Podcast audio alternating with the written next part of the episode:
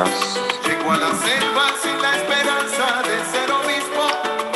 Y entre el calor y entre los mosquitos habló de Cristo. El Padre no funcionaba en el Vaticano. Ay, bendito, cinco horas. Cinco Hmm. horas, ¿verdad? Cinco horas, brother. Cinco horas. Tranquilo. Sí. A los 72, 73 es lo que él tiene ahora. Está por ahí. Y matando Sí. zombies también. Sí. Bueno, bienvenido al podcast de 12 Magníficos aquí con Ricky Matruco y con Chaman. Estamos grabando un lunes porque tenemos, ¿verdad? Compromisos durante la semana, así que pendientes que estaremos anunciando luego el itinerario de la semana, ¿verdad? De lo que tenemos, así que ¿cómo están? Todo, Todo bien. bien, todo bien, Todo bien. Este, nada, eh, hablando de listas, que se ha hablado mucho de que hay unas listas por ahí corriendo y hay un panel y todas esas cosas. ¿Vieron la lista en 12 Magníficos? Tú sabes, tú sabes que eso Tú- se presta para demanda, ¿verdad? ¿Qué? Se presta para demanda. A- a- el- primer payaso que venga a decir algo, yo le voy a salir para atrás, para adelante, eso lo voy a decir. Está, está el top 5 de, Primer, el primero de la secta que venga a, a criticar o a decir algo indebido, se lo va a salir de atrás para adelante. pues, está el top 5 de Matruco de, de la discografía de Bad Bunny. Ay, santo. Yo no sé cómo tú te atreviste a usar mi nombre. yo. Y la gente se lo cree, la jodienda. Ya salió uno poniendo, no, no, para mí es esta, ya ese carajo, señor. Ay, Sí, sí, eh, oh, ya, ya tienen que haber por, lo- por lo menos ya un par de personas que tienen que estar ofendidas con el orden. Pues todo así. Pero nada, aclarando, yo no autoricé a usar mi nombre en esa cosa, de verdad. ¿Y por qué no? ¿Cómo? Porque qué no? para mí todo es la misma mierda, este Luis Mon, eso es sencillo. Tú sabes, yo te, yo, yo te digo, mano, vamos a suponer, este, por lo menos antes, antes, cuando tú esperabas el disco, que no eran tan como ahora, porque ahora un artista te graba tres líneas ahí y ya, ah, espera el bombazo este viernes a las 12 de la noche y lo tira y ya se tira para atrás, cascarse la bolsa. O sea, antes no, antes preparaba una producción, te tiraba un disco y tú lo oías, mano, y, y claro está, tú oías el disco en cuanto, en, en, en una hora, hora y 15 minutos pero le dedicabas, tú sabes, le dedicabas tiempo al disco y escuchaba, a la vez tú escuchas los primeros acordes, la letra, y, coño, se ve bien, este no me gusta, esta, esta se ve, ah, mano, este es el estilo, pues tú sigues, pero hoy en día, ¿qué hay que evaluar, hermano? Sinceramente, ¿qué hay que evaluar? Nada. Pues, está el top 5. Sí, sí, está bien. Fue, ok. un panel, fue un panel más serio que el otro, ¿verdad? Que tienen a- Eh, oh, sí, eso sí, Yello. definitivo, definitivo. Ahí te doy la. Eh, historiador, Nos jodimos, el, el historiador deluxe. Ay, nos jodimos sí. ahí, brother, Con. Jim Jones ahora. Este, pues mira, este, nada, eh, en este podcast pues no, nos hemos dedicado, ¿verdad? A hablar de los mejores cuatro equipos más o menos, toda la semana, qué sé yo. Y ya salieron a quejarse, ah, ustedes nunca hablan de los de abajo, pues vamos a hablar de los de abajo, por lo menos de los que tienen rachas positivas, ¿verdad? Eh, No es, no es el bottom four. no, el botón forward, no, mano, Guayama da vergüenza. Sí, ya, Guayama ya ya entraron en un punto ya en el point of no return ya de, de- de la temporada. Sí. Y, San Germán ha ganado los últimos cinco, entonces Chaman fue ayer al juego en Mayagüez, que se Sí, acabó ya. 102 a 110 en tiempo extra. Háblanos del juego, la experiencia, bla, bla. Yo no sé si tú habías ido Pues mira, allí siempre- Ah, no, tú fuiste a Carolina. Tú fuiste a Carolina, ¿verdad? Y Sí, fui al, al- al primero de Carolina y eso fue- era el que era el que había ido y ahora este acá que fue en Mayagüez ayer este, mira mano el ambiente fue bueno los juegos de San Germán y Mayagüez pues siempre por lo menos en lo que es el Palacio siempre va mucha gente a San Germán y eso pues le da también color y, y, y también pues, pues vender más taquilla y a la gente también le gusta, tú sabes, pero a la gente de Mayagüez le gusta esa, la, la dinámica de estar el, el taunting y toda esta cosa de, de- con, los, con, la- con los coros y las cosas y pues mira, se llenó. O sea, estaba, te podría decir que estaba un, como un 90 lleno, que hace tiempo que pues que no, no, no, no veía eso por lo menos allá, a, a pesar de que sí han jugado anteriormente, pero en, en, esta, en esta parte de la temporada, yo creo que pues mucha gente pues también pues se dejó llevar porque pues Mayagüez también estaba entrando en, en, en competencia. básicamente si Mayagüez ganaba ese juego, pues estaba ahí eh, empate con, con, con, el equipo San Germán y, y, la gente respondió y el ambiente estaba bueno y y realmente, el, el, el, aparte del ambiente, fue un juegazo. O sea, los dos equipos jugaron bien. O sea, Davon Jefferson no, no, jugó por algo en el hamstring, yo creo que sí. Sí, pero entonces pero tenían las opciones, tenían opciones de ganar. O sea, realmente sí, sí, este Mayagüez jugó, jugó bien. Este Justin, digo, perdóname, este Jordan Cintrón. 17, este, y, 17 y 11 sí, doble doble, metió la bola de afuera, o sea, todo el mundo pues hizo lo que, lo bueno que estoy viendo pues por lo menos de Mayagüez y, y lo que se vio bien también pues, del equipo de San Germán es que en ambos equipos se ve más notable el, el que los jugadores están este tomando los tiros que ellos saben hacer y no están haciendo cosas que no saben hacer. Y yo creo que ese es el detalle en el caso de Cintrón. O sea, Cintrón sí, claro, te va a meter ese tiro de tres, pero Cintrón no es un tipo que te va a poner la bola en el piso y te va a llevar hasta abajo ahí, qué sé yo, pues él no va a hacer eso, ¿sabes? En el caso de, este, de Jadel, pues fíjate, se veía jugando mejor de lo que se había visto a principio de temporada, ya de, de, de San Germán. Eh, Pelacoco, pues, se pudo integrar al equipo, que yo creo que, pues, lo, este, positivo para ellos que... Ha empezado que, los últimos dos, yo creo. Sí, exacto, positivo para ellos en el sentido de que pudo volver. Ahora es cuánto va a durar ese, esa luna de miel de ellos con, con o, otra vez, tú sabes, que a veces pues ese tipo de situación, ese tipo de discusión y, y esas peleas internas este, no, no, no terminan. Por ahora no va a haber problema, pero tú vas a ver qué más abajo. Exacto, sí, yo lo que yo pienso ahí es que pues, pues tienen que tratar de mantener este, la, la, ambas partes y al final del día, pues tú sabes, si sucede otra cosa, pues ya está este primer calentón que pues este, no, no ayudó y fue fuerte porque realmente aquí la, la, organización se fue hasta abajo casi arrastrando el nombre del jugador para después cogerlo, tú sabes que esa, esa quisquilla debe estar ahí. Yo pienso que pues, no sé, eh, entiendo que ellos tienen que como quiera buscar ese cambio y no arriesgarse a que vuelva a suceder porque no van a salir bien de, de, de una segunda, de, de, un segundo problema. Ya, eh, no sé, y, y, obviamente los está cargando este Ronda Hollis Jefferson fue el que los cargó en el juego y ha sido el jugador que los ha estado cargando sí. en, en, las victorias y pues que y bien por ellos y pero entonces, o sea, los equipos yo creo que ahora van a empezar a hacer ajustes con ese jugador y y va a ser y va a ser bien importante y va a ser bien difícil para San Germán si, si logran ajustar contra ese jugador porque ellos no tienen muchas piezas alrededor que puedan tomar el juego. Mason realmente pues es un buen es un buen anotador pero no es un buen jugador que, ellos... que arme el, el, el juego y, y, ahí es donde ellos van a tener problemas. Ellos no han podido no han sido consistentes anotando de afuera. Moni ayer tuvo verdad su mejor juego puede ser su mejor juego no estoy 100% seguro, pero tuvo uno de sus mejores juegos, pero no son consistentes a larga distancia.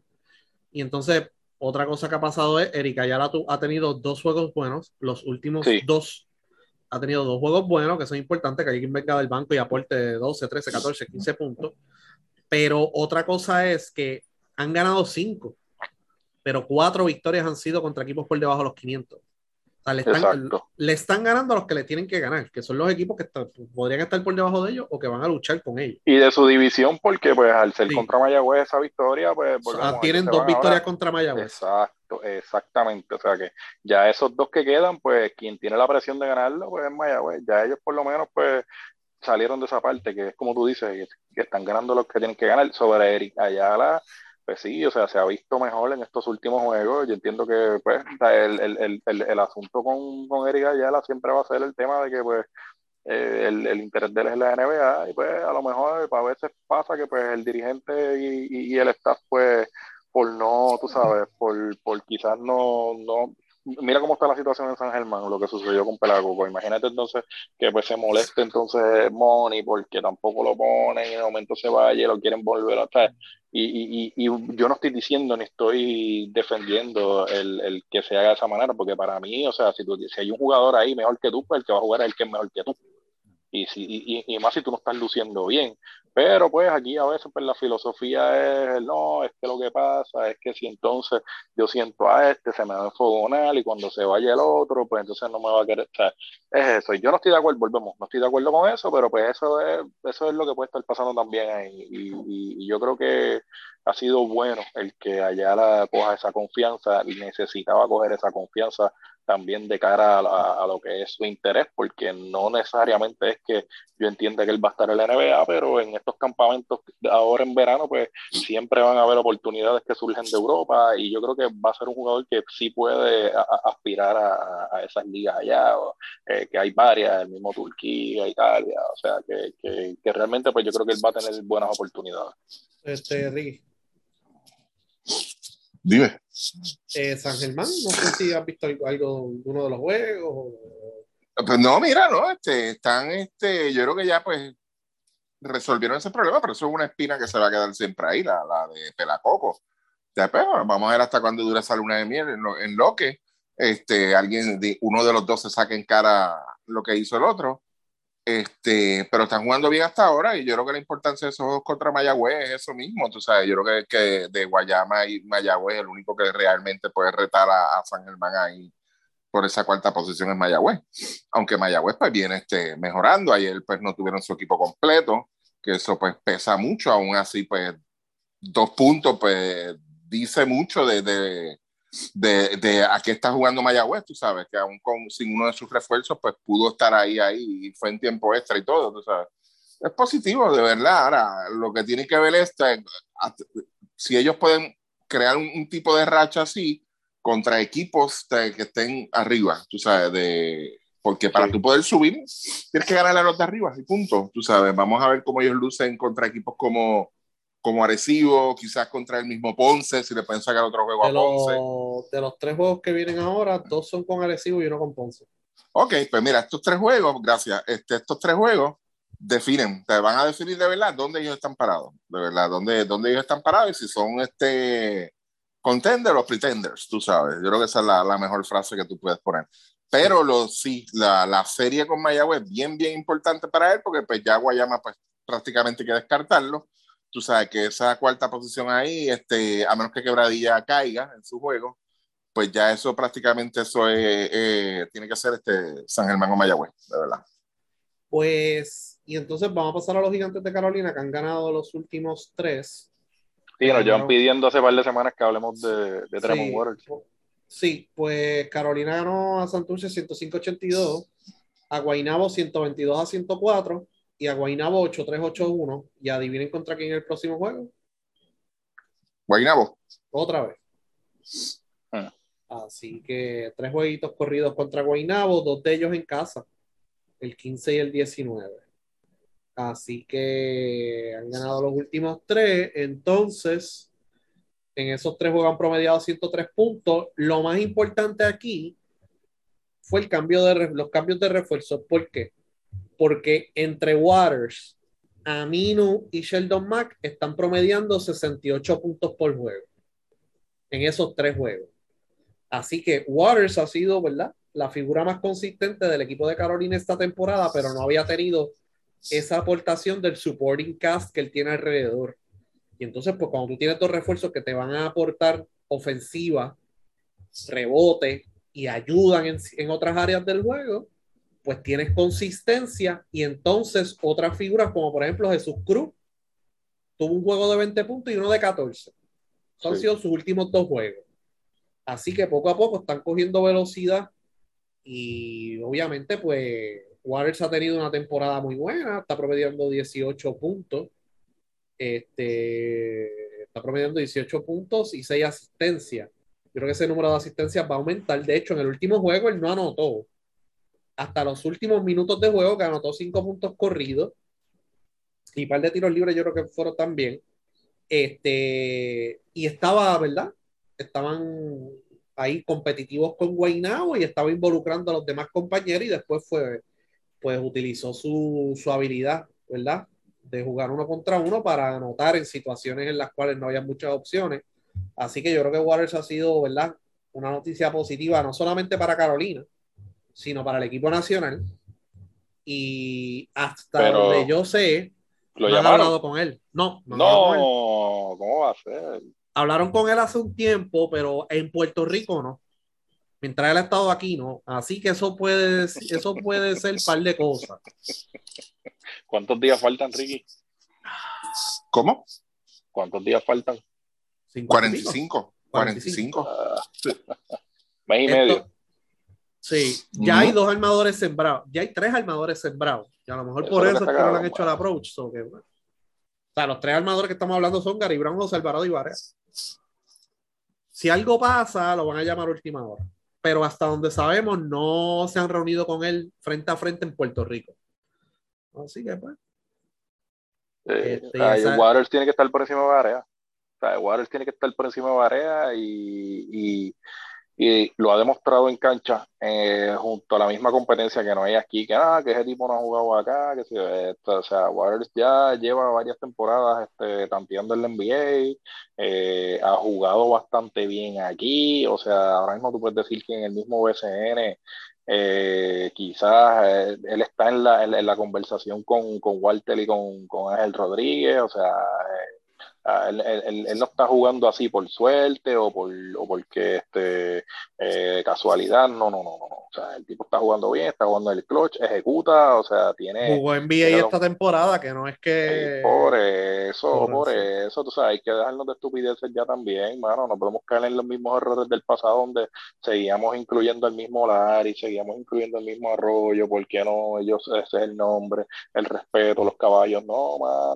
no, o sea, ya, ya es hora ya de también de, de, de pasar la página y, reconocerse y, y, y, realmente pues si tú quieres lo mejor para Puerto Rico, pues hermano, tú tienes que pensar también en que este tipo de jugador pues ya está por encima del nivel tuyo, que tú quieras, a lo mejor, mira, vamos a hacer un fogueo y nos retiramos, yo.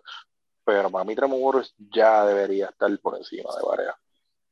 Sí, defin- O sea, hay varios nombres. O sea, está Waters, que está aquí, pero está Jordan Howard también.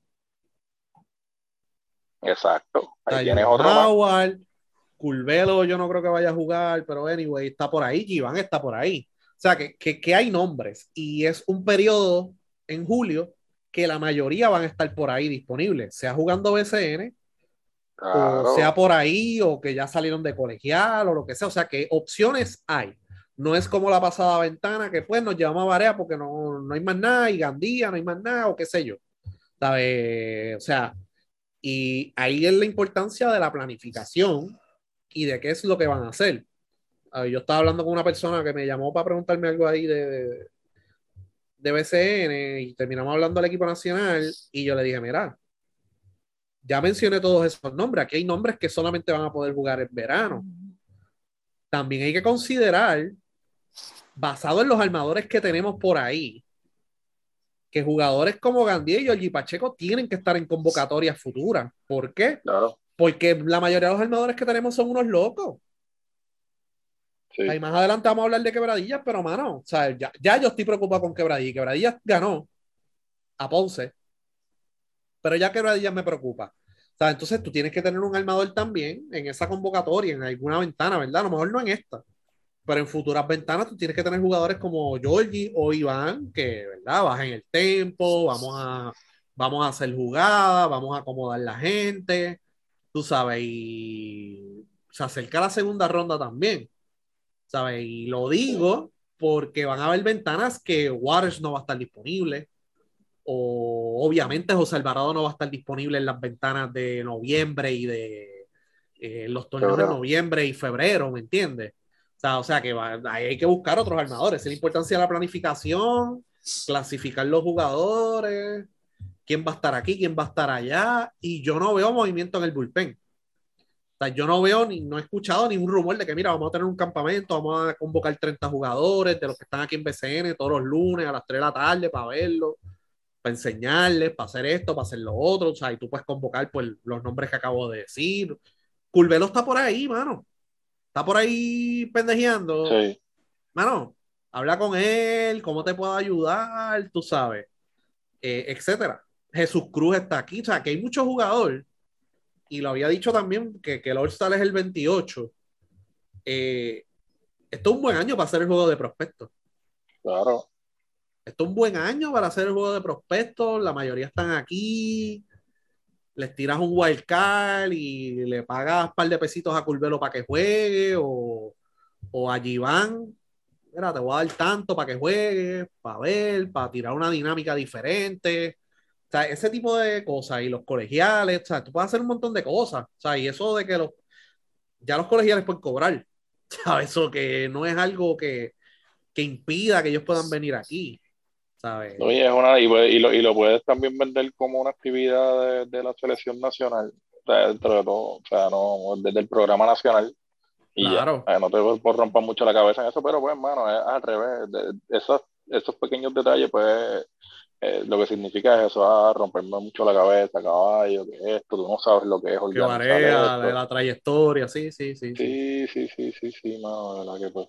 Se nos hace difícil pasar la página, mano, con, con los jugadores y, y, y esto no es la primera vez, mencioné ahorita y mencioné, y, y, aunque no lo mencioné, ¿verdad?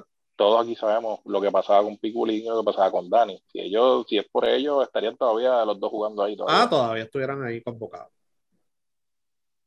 Sí, sí, Dani, Dani lo estuvieran convocando todavía. O sea, eso Sí, que es hora, mano, te- lo repito, 45 días tenemos una muy buena oportunidad de, tenemos los 12, ¿verdad? Para, para esta ventana, tenemos los 12 para agosto, pero hicimos, completamos los pasos necesarios para asegurar que esos otros jugadores que a lo mejor no van a estar ahora, me vayan a dar el sí bajando la cuesta en las, en las convocatorias difíciles en noviembre y en febrero.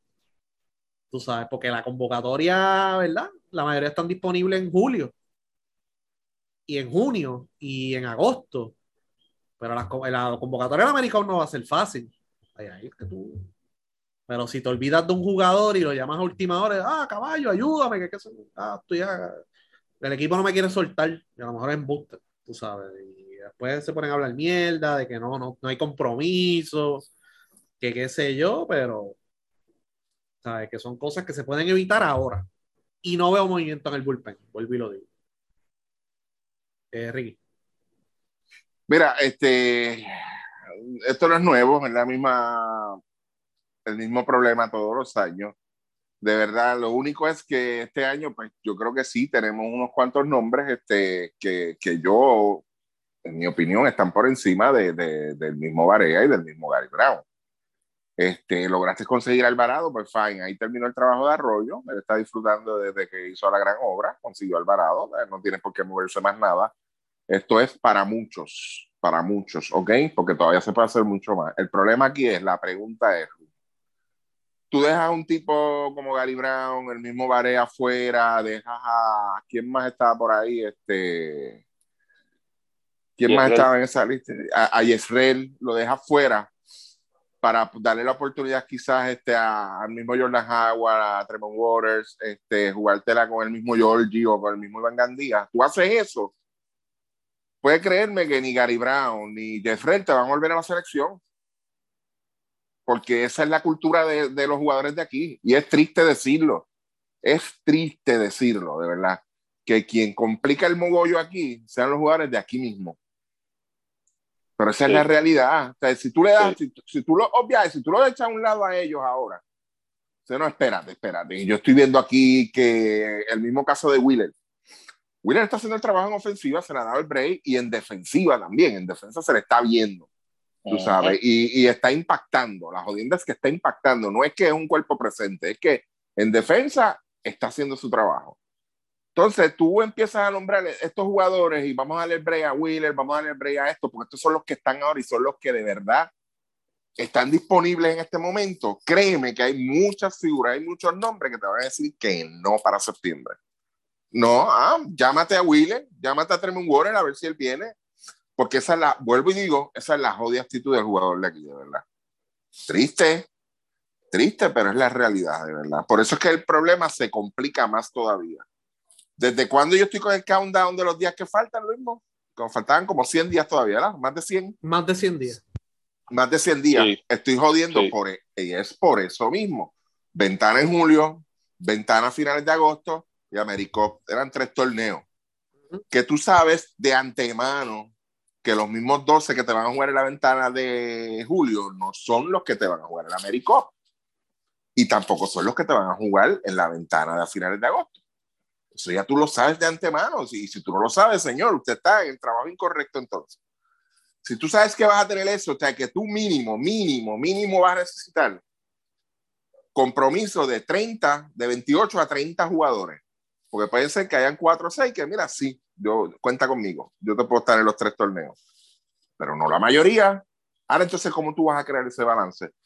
Te vas a ir entonces con los peores jugadores, porque son los criollos, son los de aquí, para no hacerlos quedar mal, no, bendito. Entonces, entonces vas a sacrificar los Tremont Waters, vas a sacrificar entonces a Jordan Howard para poner al macho, al caballo, al que trae gente a la cancha, para poder despedir a Barea en grande. O sea, ¿te la vas a jugar de esa forma? Y después suspenderlo cuando esos sean los que no quieren jugar. Entonces, cuando, exacto, entonces al mismo Mojica, yo te digo a ti, mano, yo estoy creando espacio y me estoy comprando calzoncillos grandes para cuando digan que Mojica va a estar en la selección, porque yo sé que las bolas se me van a hinchar y no van a caber en los que tengo ahora, mano. Lo sé, lo sé, lo sé. De verdad, yo lo sé. Porque aquí la gente se deja llevar que, que Mojica todavía puede aportar a la jodida selección, de verdad. y yo sí le agradezco a todos los coaches que le están dando brega a estos chamaquitos, a los jóvenes, y están, no están haciendo quedar mal a nadie, de verdad. Están haciendo su trabajo. De verdad, pero yo estoy loco, mano. Yo estoy loco ya por ver que un fucking coach, una jodida administración de la selección nacional, de verdad se atreva, tenga los pantalones en su sitio y se atreva a remover todos esos nombres que ya nosotros estamos hastiados de ver ya ahí. Que no hicieron nada, mano, que no hicieron nada, prácticamente nada. Tirar un fucking bombazo en, en, Jodio Coliseo Roberto Clemente y yo, ah, nos dio la victoria, olvídate. Hazle un muro allá afuera, hazle un busto, la estatua. O sea, no, va a ser el carajo, hermano. Ya, yo estoy loco que venga una administración. No, no, no, tenemos que empezar desde cero, que reconozca que, que hay un fucking problema. Y no es falta de talento, mano. No es falta de talento. Porque yo me atrevo a apostar, hermano. Mira el caso de Alvarado. De Alvarado tú veías las cosas desde afuera y tú quizás decías, mano, este chamaco no va a querer jugar aquí este chamaco no va a querer jugar aquí. Mira, Arroyo fue y habló con él sí, voy a jugar ahí. Mira qué bien. Pero el trabajo de Arroyo, mano, no terminó ahí. Se supone que no termine ahí. Yo porque él sabe lo que nosotros, nosotros necesitamos. Yo el equipo necesita. Yo creo que o lo dijeron en un space o, o, en un chat aparte, que la prioridad de Arroyo ahora debe ser Strotter. Exacto. Porque la, la, relación ahí está nula ahora mismo. está sí, lo había comentado yo corta de 6-7, tú sabes, que no lo vamos, que lo, no es para la, a lo mejor no es para la ventana de ahora, vamos a ponerlo así. Pero cuando vayamos a un mundial, ya Strotter va a estar en la NBA y lo vamos a necesitar, porque vamos a jugar con europeos, vamos a jugar con equipos que tienen point guard de 6-7, José Alvarado, ¿sabes? Y es bueno y toda la cosa, pero mano, va a llegar un punto que vamos a necesitar otros jugadores, y José Alvarado tiene que estar ahí, obviamente, en el mundial y en el repechaje pero Alvarado está apretado en ciertos macheos contra equipos europeos. ¿Sabes? Con, con point de 6-6-6-7, sí puede hacer sus cositas, pero nos ayudaría a tener un Strotter ahí defendiendo en el perímetro también. Pues claro. ¿Sabes? Así que, ¿sabes? Que son cosas para liberar un poquito a Alvarado, porque Alvarado también va a tener otras responsabilidades. ¿Sabes? Que no es, ah, no, ya tenemos Alvarado, olvídate, que vamos, vamos, vamos hasta abajo con él. Bueno, pues eso es lo que dice necesitamos a Enrique Freeman, necesitamos a John Holland. Ah, no, que Holland, que qué sé yo, un shooting de 6-7 jugando Euroliga, Alin Ford, hermano. Alin, Ford. No han hablado con él. O sea, él tiene que estar. o sea, pues mira, mano, ventana de ahora, a lo mejor no, pero lo, nos necesitamos más abajo. O sea, por eso es la importancia de la planificación. O sea, ya, ya tenemos que estar pensando de que, ok, tenemos estas ventanas, tenemos esto, tratar de traer esos jugadores que yo necesito en el mundial.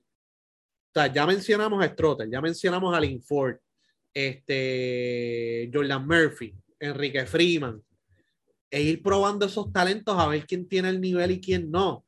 Pero llegar a un mundial y decir, pues, hermano, lo que tenemos es Jaime Romero. Macho de Jesús. para defender, ajá, para defender a un tipo, a defender un centro NBA, mano. O sea, en serio. Por eso esa es la importancia de, y esa es la importancia de ir llamando a esos jugadores y poco a poco irlos probando o hacerlos parte de. O mira, decirles todo, hermano, te tiraste para NBA, ¿cómo te puedo ayudar? ¿Cómo te puedo ayudar? Te mando a Joyo para allá. ¿Cómo te podemos ayudar? O sea, eso, eso, es dar eso. No es que, ah, no, si vienes para acá estás sembrado. Ese no es el punto. Porque ya le estuvo en la juvenil sembrado y se fue. Cómo te puedo ayudar. ¿Y cómo te puedo ayudar? Y más abajo, viene un mundial, hermano. Tienes, ¿verdad? No, no, no, a lo mejor no te están dando los minutos en la NBA, pero tienes el equipo nacional que yo te puedo dar los minutos aquí para que te vean, para que te den más minutos o para que otro equipo se interese en ti y te cambie. Lo que no pudimos hacer con Harkless.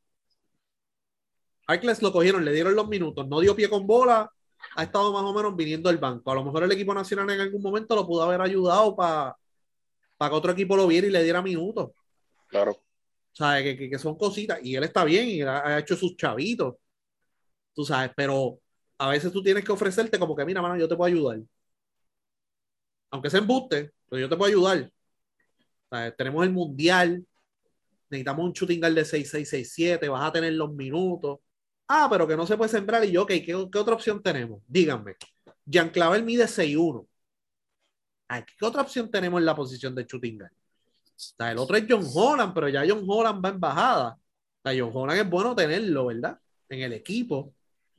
Y debería estar porque es de los pocos jugadores que ha estado jugando en Euroliga. A nosotros no tenemos jugadores en Euroliga ahora mismo, o sea que él debería estar ahí. O sea, lo Aquí la vieja escuela, aquí la vieja escuela se cree que todavía está operando este, la selección de, de los 80 y de los 70, y eso no es así, sea, de- eso ya cambió, tú tienes que bregar con estos jugadores, tú tienes que tratar de buscar la manera de tenerlos aquí, no espantarlos, La dinámica, espantarlos. la dinámica de las ventanas te obliga a tener un, un pool de talento amplio. Obviamente por ventana, tú tienes 12, 13 jugadores, porque de juego a juego puedes hacer un cambio de jugador.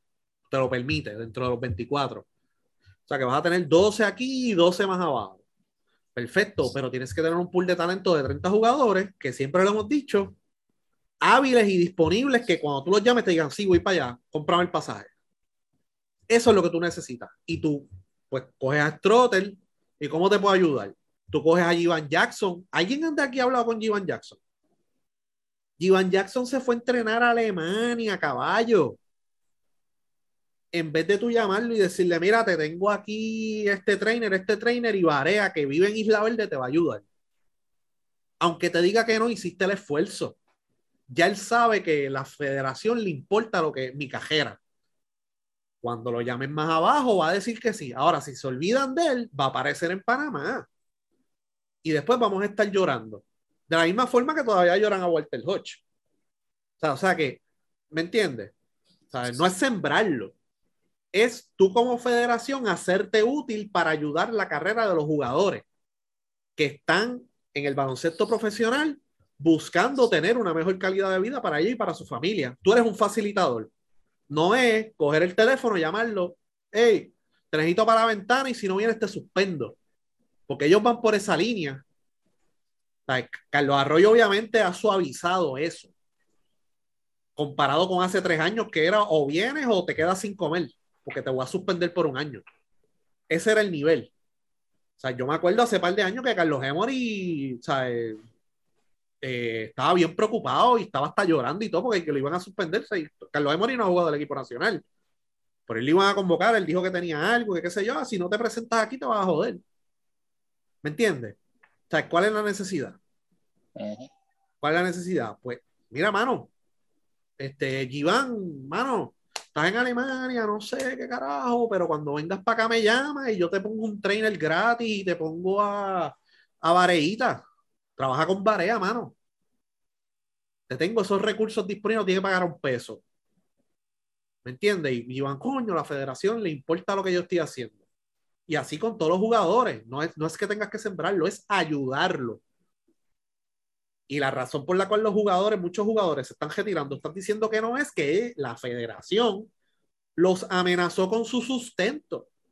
Ah, pues te suspendo el BCN. Ah, pues te suspendo de las transferencias. Pues me jodí. ¿Sabes? Por eso es que dicen que no, muchos de ellos. Se retiran. Se retiran. O sea, la razón por la cual los jugadores decían, ah, pues, aunque eso no existe, pero, pues me retiro para el carajo y fuera un público a eso. Por algo que no les deja nada. Por eso. Y fueron públicamente a decir que se retiraron es porque los amenazaban. Si yo, lo di, si yo di el pie al frente, digo, no, yo me retiré y la federación sigue jodiendo, la gente va a decir, pero si es que ya él se retiró, ¿para qué sigue jodiendo?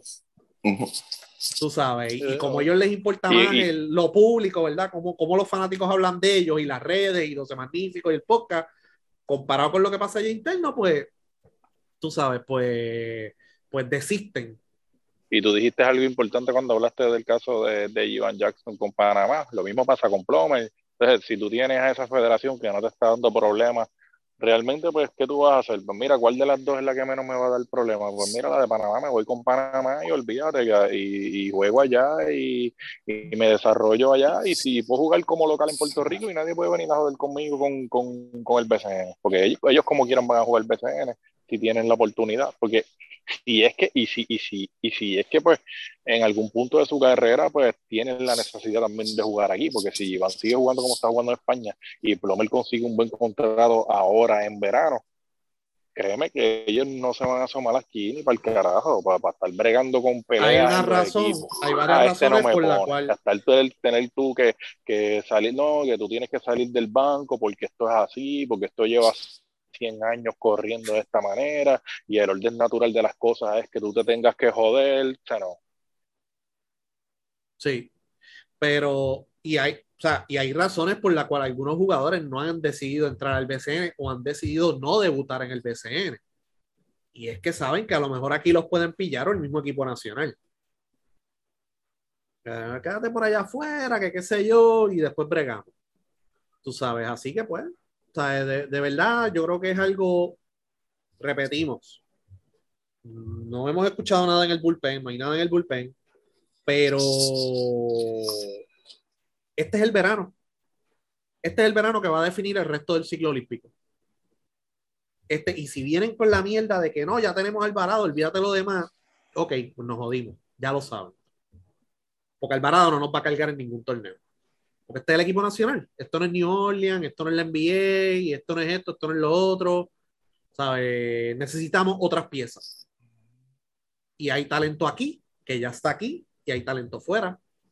En la NCAA, hay talento en la NBA, hay talento, ¿verdad? En otras áreas.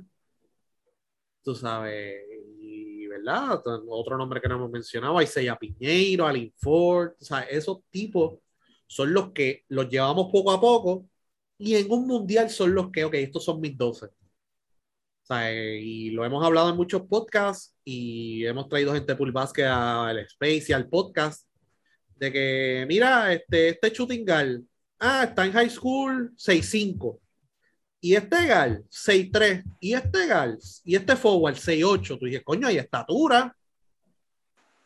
Hace 10 años no había estatura. ¿Me entiendes? O sea, Sí. que hay opciones. Hay opciones. O sea, que no nos podemos quejar. Ah, es que lo que pasa. O sea, ahora, dicho eso, el talento, la mayoría son de afuera. Es una realidad. Y va a seguir así. Y va a seguir así. Y de aquí a 15 años, la mayoría de los prospectos son jugadores a lo mejor nacidos aquí, pero que se criaron allá. ¿Sabes? O sea, que, que la mayoría no van a ser aquí, tú sabes. Así que, pues, vamos a ver cómo lo bregan, pero me preocupa. Este, este Mira. lo repito, este es el verano que va a definir el resto del ciclo olímpico. Punto y se acabó. Sí. Este, había algo nuevo con lo de Thomas Robinson por ahí, ¿verdad? Ah, sí, sí, sí, sí, sí. El fabuloso director de torneo. Este, la reglamentación que utilizaron para la suspensión de Robinson fue el reglamento de que no es vigente del año anterior.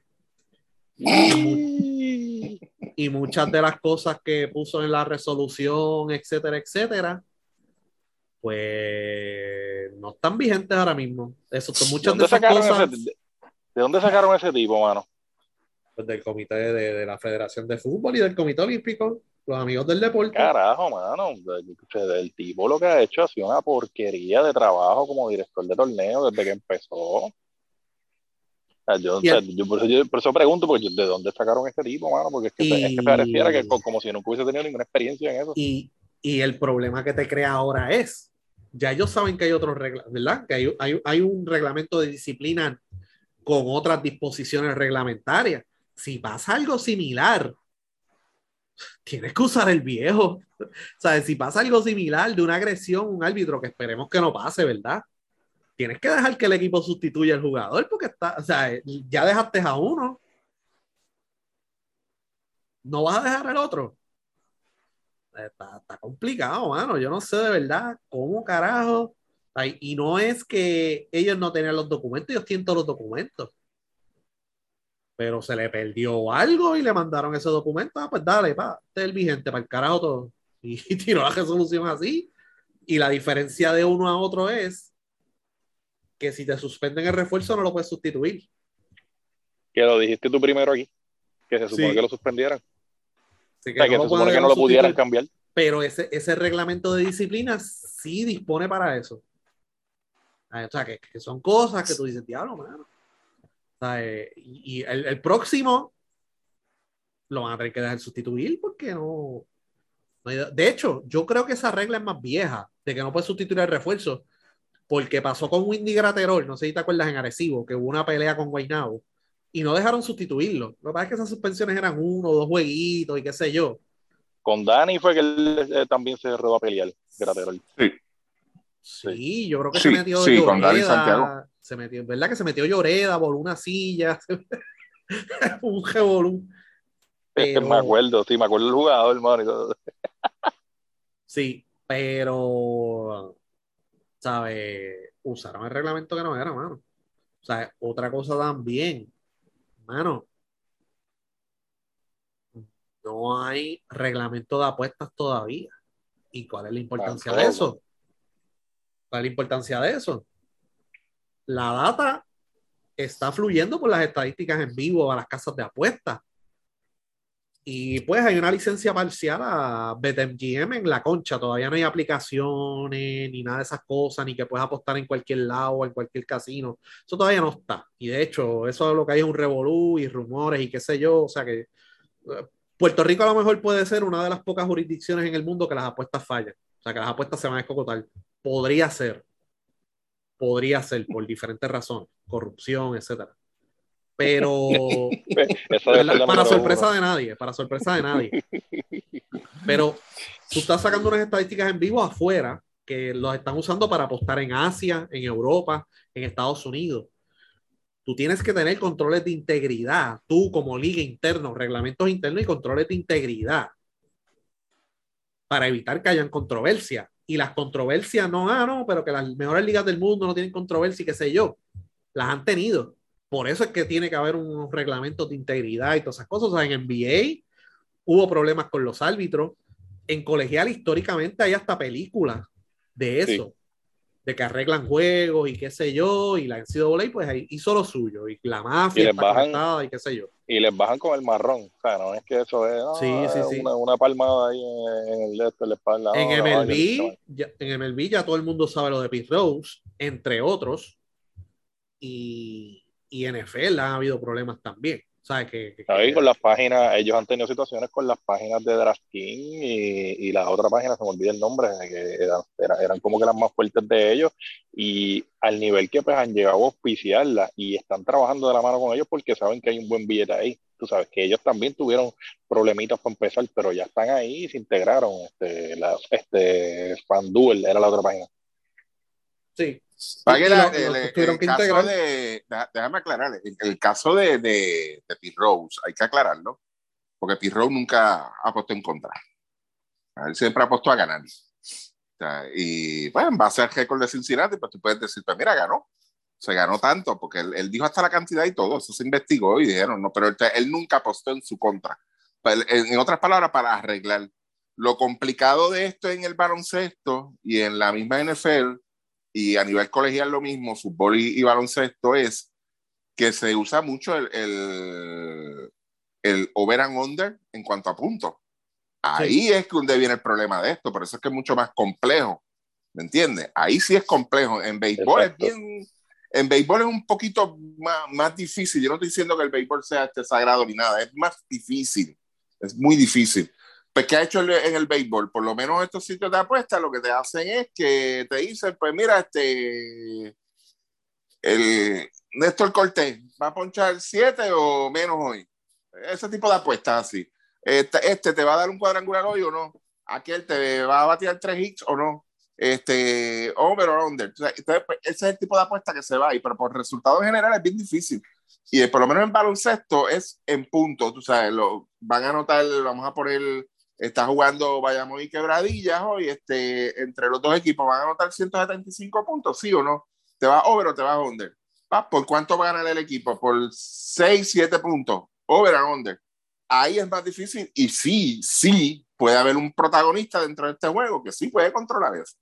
Puede, puede, puede hacer el daño, ¿entiendes? ¿Por qué? Pues, pues como se, lamentablemente tengo que decirlo así, y por eso el mismo empezó con la corrupción, yo creo que no hay mucho punto, pero en esta bendita isla hay mucho truquero, hay demasiado truquero, de verdad. Tú sabes, entonces, si tú tienes un caballito en esta liga que, que te promedia, aunque aquí no hay nadie así, un copioso anotador, pero tú tienes un caballo que tú sabes que, que todas las noches te va a dar 20 puntos y las apuestas ese día están corriendo en contra de eh, a, a eso, pues si ese caballito ese día decide, no, hoy no, yo, hoy yo voy a meter 10 nada más que se joda. Y sabes que vas a joder las apuestas. ¿Me sigue? Eh, eh, ahí es donde, por eso es que es mucho más complejo, es más fácil hacerlo, ¿entiendes? Pero aquí en Puerto Rico, y yo lo dije desde el día uno, y yo creo que Luismo está hablando de este tema hace como dos o tres años ya, ¿verdad, Luismo? Sí, que eso es algo que el nuevo día dijo, ah, lo de las apuestas está hablando hace meses. Mira, No, hace años. hace cuatro años, y de hecho Hace, tuvimos, hace a, años. tuvimos a Rafael Otero hace años hablando Exacto. de Sí. Hace años. Mucho antes de la pandemia. Wow. Sí, Mucho no, antes de la pandemia. Más de yo- dos y- años, y- sí, sí. Y El yo fui, y yo fui uno de los que, exacto, y yo fui el, el- yo dije, me acuerdo en el entonces, yo no confío mucho en eso aquí en Puerto Rico. Aquí no hay el profesionalismo para bregar con eso, lamentablemente. Sí, O sea, pero afectar los jugadores y yo sé que y yo sé que nunca se probó nada con ese caso, ¿verdad? Pero siempre se rumoró que el asunto de Michael Jordan moverse a- al béisbol tenía que ver con un tema que tenían que este que ver con, con, con Bien fuerte, bien fuerte. sí, Sí. Bien Sí, fuerte. él, él apostaba mucho. Él apostaba Sí, mucho también, apuesta mucho y- todavía. Y, se pasa en los casinos jugando blackjack y qué sé yo. Y, o sea, que, que es complicado, pero ahora, para volver a lo de Pirro, Ricky, se supone, a, a una de las reglas es que no se puede apostar. No, no, no, no, él lo hizo Él no mal. arregló juegos, pero apostó y se supone que no había apostado. Él se supone que lo haya apostado, pero el problema, o sea, el asunto es que aquí, o sea, va- vamos a ponerlo así, donde la gente ha querido suavizar ese asunto, y una realidad, es que él nunca apostó en contra, él era el dirigente, acuérdate. O sea, Sí. Él era el dirigente. O sea, y si tú apuestas en contra, o sea, si ellos lograran probar de que, mira, no, el tipo apostaba en contra y pues, ah, con razón Cincinnati perdió 100 juegos ese año. Me sigues, ahí tú dices, pues Sí. coño, ahí hay un caso. Pero en este caso no, o sea, él siempre apostaba, no, mi equipo es el que va a ganar, mi equipo es el que va a ganar, y eran mil, yo no me acuerdo, mano, yo no sé si eran 1250 o 1500 por juego que él apostaba. Sí, Está cabrón. Y, está cabrón. y el NBA no era que el árbitro venía y decía, pa, el juego está pegado, espérate, tiene que ganar Utah, falta ofensiva. Eso no era lo que hacían. Mm, Ellos lo que vendían era información, porque recuerda, y esto pasa en muchas ligas. sí, eh, si viene el, el- el dirigente de Utah o el gerente de Utah, dice, mira, le están cayendo a palo a Carmalón y no están pitando. Y la liga viene y manda una orden y dicen, eh, chequense estos juegos, Carmalón le están cayendo a palo y no están pitando un carajo. Pues el árbitro viene y le dice al apostador, mira, vela a Carmalón porque le vamos a pitar falta, porque ya se están quejando. O sea, o sea, que ya tú sabes que para este próximo juego Carmalón va a ir al tiro libre en más ocasiones. Y tú apuestas basado en esa información. No es que Sí. ah, el juego está pegado, espérate, necesito que Bradías gane, pa, falta ofensivo, falta... porque ya ahí empiezan a sospechar. Sí. Ya ahí empiezan a sospechar. O sea, es la información y eso en BCN me consta que todos los días, mira, que le escriben al director de torneo, mira, le están cayendo a palos a Walter, qué carajo es lo que está pasando. Y en la reunión del sábado, pues van a ir con el video y el director de arbitraje va a decir, mira, qué carajo pasa aquí. O yo, me- yo me acuerdo un año que Walter, Walter iba por las cortinas y le metía un cantazo en el área genital a los jugadores que hacían las cortinas. Y ya para la otra semana, ya tú sabes, eran ciertas cosas que hacía Walter, mañas de él. Y me imagino que se quejaron y fueron allí, mira. O sea, y esto fue hace tiempo, esto no es reciente. eh, etcétera, ¿sabes? O venía Cristian Dalmao y hacía algo, mira, está bajando el hombro cuando está penetrando. O sea, esas cositas y van a la reunión del sábado y dicen, mira, está pasando esto, está pasando esto. Entonces, si hay un árbitro que está metido en eso, va a decir, mira, este Cristian de Bayamón, que es el MVP, eh, no le estamos pitando la falta, no, está bajando el hombro y no estamos pitando ofensiva, así que posiblemente en el próximo juego salga por falta. Y el apostador va a decir, ah, pues espérate, vamos a apostarle al otro equipo, aunque no sea favorito, y ahí me salto. Ujú. Esa, esa data es la que pueden vender, tú sabes. Así que pues, No, no- no muchísimas es que se van a robar un juego, no es que se van a robar un juego, es que tengo una información que nadie tiene que va a beneficiar a los que están apostando. Exacto. Como lo que pasó con, como lo que pasó con Robinson ahora, que de momento pues apareció, ni iba a jugar en el partido contra este contra Ponce, ¿verdad? Y, Sí. este, y no, de no, momento- Arecibo, el Arecibo. el Arecibo. Arecibo, Arecibo, perdón. Y de momento apareció y pues sí, pues mira, él va a jugar y esto y lo otro. Pues ese, es- ese es el tipo de cosas que te crea problemas y te va a crear situaciones en, en, en esa línea y tiene que estar la información Y corriendo si, bien, yo tengo, y si yo tengo esa data interna, que yo lo sé, yo llamo a alguien en la concha y digo, métale mil pesos a quebradilla. Porque Arecibo se Exacto. preparó para Arecibo se preparó para que no estuviese Thomas Robinson en cancha. Métele mil a quebradilla, que se joda. El juego va a ser cerrado, pero métele mil pesos a quebradilla, a ver. Porque yo sé que Thomas Robinson va a jugar y nadie lo sabe. Esas son las cosas Mira, que hay que controlar. Mira, mira una estadística que siempre sale de, de, de BCN en los live stats que tú dices que se usan en, en- que tú comentas que se usan en, en otros países, Japón, whatever, lo que sea, y es puntos en la pintura. Si tú sabes que Robinson no va a jugar, pues tú vas a apostar entonces a que los puntos en la pintura pues van a estar más bajitos o, o- Sí. o en un rango, tú sabes. Es esa, es- No sé si se de puede apostar sobre eso, pero eventualmente sí. Esos son los prop bets y esas cosas. Pero yo creo que ahora se apuesta por la línea y quién va a ganar y quién no. Sí, no, no, no, yo digo, yo lo digo eso, yo lo digo eso sí. como un ejemplo, porque Sí. es algo que sí lo hacen en otras, en, ligas como la NBA y, exacto, y sí. es el tipo de situación que tienen que estar pendientes. Sí, sí, sí, sí. sí, sí. O sea, y, y la importancia, ¿sabes? Este, la, la, la data de las lesiones, quién va a jugar, quién no va a jugar. Aquí no hay estatus de eso. Aquí no hay estatus. no hay de eso. estatus de eso, tú sabes, No, eso es bien importante. eso, y aunque no hay un acuerdo de, de, de, de verdad con alguna casa de apuestas, eso ya tiene que ser estándar. Sí, en, la estándar. NFL, en la NFL es diario. A cierta hora. Y en el Y creo que, exacto, y yo creo que los multan si no cumplen con esa, con esa información. Porque aquí No, son aquí son jaiba y machiche, como dicen en el campo, de que ah, yo no voy a decir que no va a jugar Walter. Pues, anyway, si tú anuncias a las 3 de la tarde que no va a jugar Walter Hodge, ¿qué carajo va a hacer el otro equipo? ¿No van a practicar? ¿Qué ajustes van a hacer? O sea, ¿qué, qué van a hacer? O sea, esto no es, esto no es como, por ejemplo, vamos a poner que, que, que, que Arecibo anunció cuatro días antes que Walter Hodge no va a jugar y yo tengo tres prácticas antes de ese juego. Ah, Ahí es diferente. Pero estamos jugando todos los días. ¿Qué carajo tú vas a hacer a las 3 de la tarde si te enteras que no va a jugar Walter? Eso se, por eso es porque no saben bregar con, con asuntos y organizaciones profesionales, porque eso, Sí. porque ese es el detalle. Tú quieres dejarlo a, a- a, este, a los íbaros todavía, porque pues tú tienes a los íbaros pues la ventaja de, de tú este, decir o, o, hacer ajustes a lo loco, y que sé que es como tú dices, al final del día eso es una mierda porque nadie va a hacer un ajuste sobre eso, eso lo hacen. Aquí las estrategias las hacen en la marcha los dirigentes en el juego. Tú te vas a, o sea, tú vas a pensar que ellos van a hacer algo. no.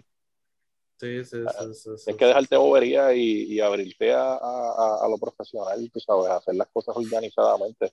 Ah, Sí, realmente, poquito a poco, tú pues, sabes. Si, si tú quieres crecer. Tú como liga, se supone, se supone que si un jugador se lesiona, se supone que la liga no lo autoriza hasta que venga con el certificado que indique que ya le está clear para jugar. Eso era lo que se- no sé si se hace ahora, pero hasta los otros días se hacía. Por ende, tú como liga, tú tienes esa data. Y te dejas llevar por ahí. Mira, este jugador, este otro jugador, este está lesionado, sabes. Pero de los equipos, mano, eso era como si estuvieras bregando con el FBI, mano. No te querían decir si va a jugar X jugador o no.